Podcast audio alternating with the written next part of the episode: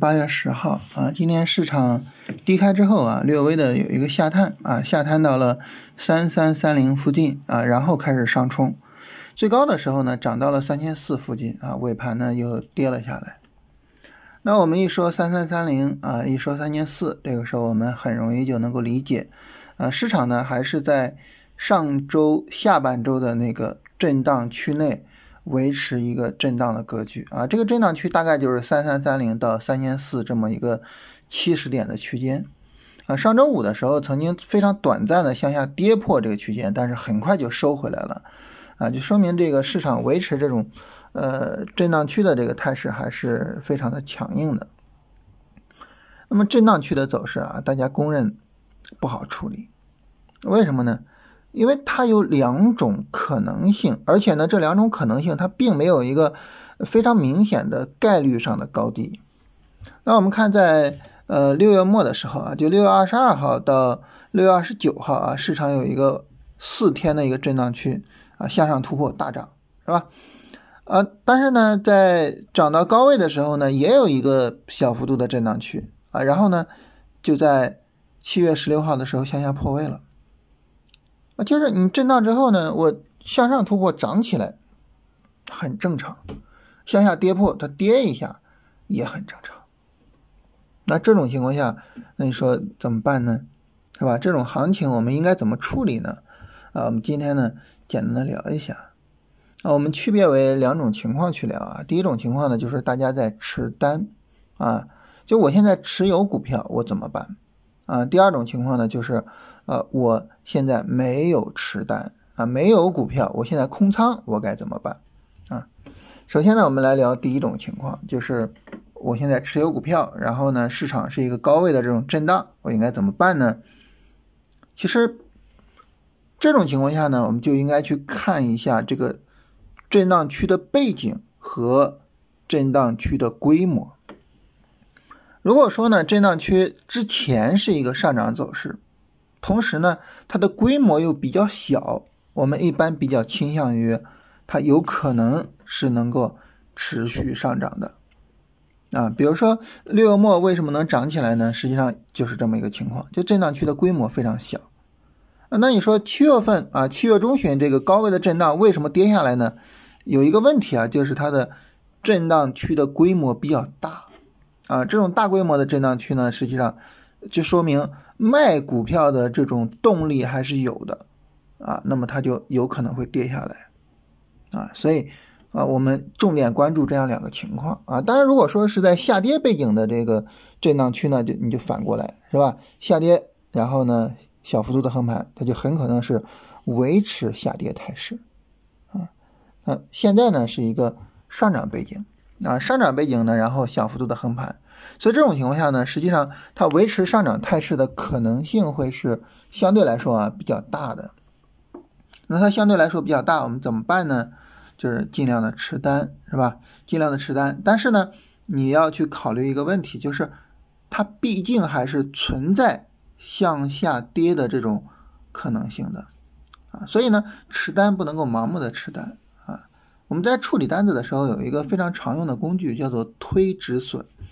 什么叫推止损呢？就是你把你的止损啊推到一个相对比较高的啊，至少是高于你的成本的位置。这种情况下呢，那么你赚钱的单子呢，它就不会再转为赔钱啊。这是一个非常常用的保护单子的工具啊。这个工具呢，哎，我们可以去使用一下。比如说，我们可以把我们的止损推到什么呢？三三零零这个位置。啊，如果说市场并没有向下正式的跌破三三零零，我们就尽量的以持单为主。啊，如果说呢它向下跌破了，那我我们就止损。啊，但是这个时候止损肯定是有利润的，对吧？因为这个横盘区前面是一个上涨的态势。啊，所以这是第一个呢，就是在持单的情况下。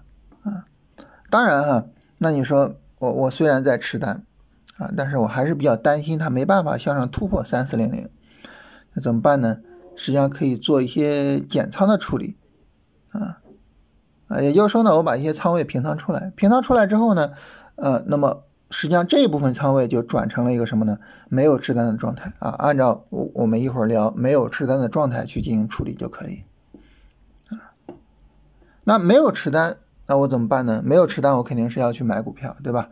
因为做股票的人来讲呢，他其实很有意思，就是其实把股票卖掉，持有钱的人啊，持币的人，实际上呢是呃股市里的做多的这个力量啊，因为我们必须得想着我什么时候去买股票，然后股票上涨我才能挣钱。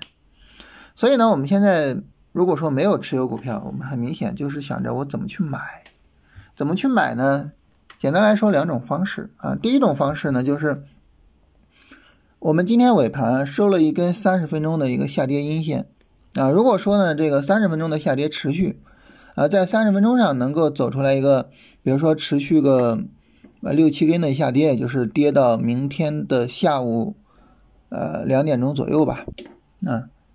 那这个时候呢，哎，我发现回调的力度很小，下跌的力度很小啊。比如说呢，它没有跌破三三六零啊，当然底线就是三三三零啊，这个三三三零是肯定不能跌破的。那这种情况下呢，那么我们就可以考虑去在低位去买入啊，在三十分钟这个下跌展开的情况下，但是它下跌的空间很小，它跌不动，那这个时候呢，我们就可以考虑低位去买入。啊，这是一种买入方式。第二种买入方式很简单了，就是你向上突破三四零零，对吧？我现在知道三四零零是一个明显的阻力位，啊，实际上不是我知道，所有人都知道，是吧？因为今天下午的走势大家都看到了，啊，所有人都知道三四零零是一个明显的阻力位。然后呢，你向上突破了三四零零，那没什么好说的，是吧？那我肯定是可以买的。啊，所以是这两种情况可以买，也就是说，一个是跌下来我在低位买，一个是涨上去我在高位买，啊，但是呢，我们不在现在这种中不溜的位置买，不在现在这种呃三十分钟的这个调整不充分的情况下去买。好，问为什么？最需要我们问为什么的是什么呢？就是如果说它向上突破啊，比如说明天早晨一开盘，啪就高开高走。直接向上突破三四零零，那大家可能会觉得说，那我不如现在买，对吧？啊，现在三三八零，啊，到三四零零有二十个点，啊，那我为什么不现在买呢？其实对于我们来说呢，我们需要一个什么呢？需要一个确定性。就对于股票市场，它是一个什么样的存在呢？就是它是一个。既有确定性，同时呢又有更严重的、更为强烈的随机性的一个市场。啊，确定性对于我们来说呢，就意味着利润啊。无论怎样的确定性，只要你有把握说这个是行情会怎么怎么走，啊，你就能够借助它去赚利润。比如说，你有把握说茅台，呃，别管中间怎么震荡，啊，明年此时啊赚百分之二十以上应该是没问题的。你只要敢这么说，这就是一个确定性啊！这就意味着这个确定性能够帮助你赚到一年百分之二十的利润。你说茅台，你敢不敢买？对吧？就是确定性，它不需要说非常清晰的、非常准确的，比如说准确的小数点后两位啊，不需要。但是呢，你要有一个相对来说比较稳定，同时比较可靠的判断。那为什么我们说，呃，比如说明天这个三十分钟下跌继续展开啊，跌到明天下午啊，如果说跌不下去没问题呢？是因为这种情况下就说明跌了很长时间，给了那些想要卖股票的人充分的机会去卖，但是呢，他们就是没有卖，就是股市跌不下去，这就说明什么呢？说明实际上股市的上涨的这个动能是更强的，所以可以买。那向上突破三千四，为什么能买呢？是因为一个人所共知的阻力位被向上突破了，啊，就是多头义无反顾的往上走，我不怕你在三千四上方再把筹码卖给我，不怕，这就是一种确定性，对吧？在这两种情况下，实际上呢，市场是有一个呃相对来说上涨的一个确定性的，啊，这种确定性可能没办法准确到小数点后两位那种啊，它可能不是那么精确，但是呢。它能够让我们在长期的操作中获得呃一种优势，但是现在买它就有个什么问题呢？就是不确定，你你没办法确定，就是市场它究竟会最终向上突破三千四，还是会像这个当时在高位的时候是吧？当时最高冲到了三千四百五十八点的时候，然后最终还是跌下来，没有办法确定。啊，在没有办法确定的情况下，我们现在去买进去，就是盲目的，是冒风险，而且是冒着啊非常大的风险的。所以我们能理解说，确定性是利润，那不确定性是什么呢？对，不确定性，它就是风险。所以你你比如说，你说我买茅台，啊，明年赚百分之二十是很可能的。但是我买个 ST 的股票呢，啊，我我还能确定说，或者说我还能有什么把握说，呃，我能赚百分之二十吗？那就不一定了，是吧？